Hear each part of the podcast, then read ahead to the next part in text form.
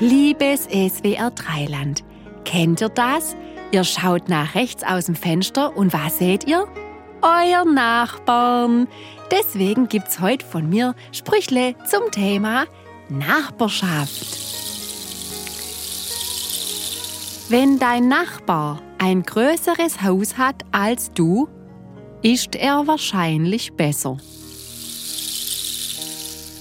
Man kann das Wort Nachbarschaft nicht schreiben ohne das Wort Barsch.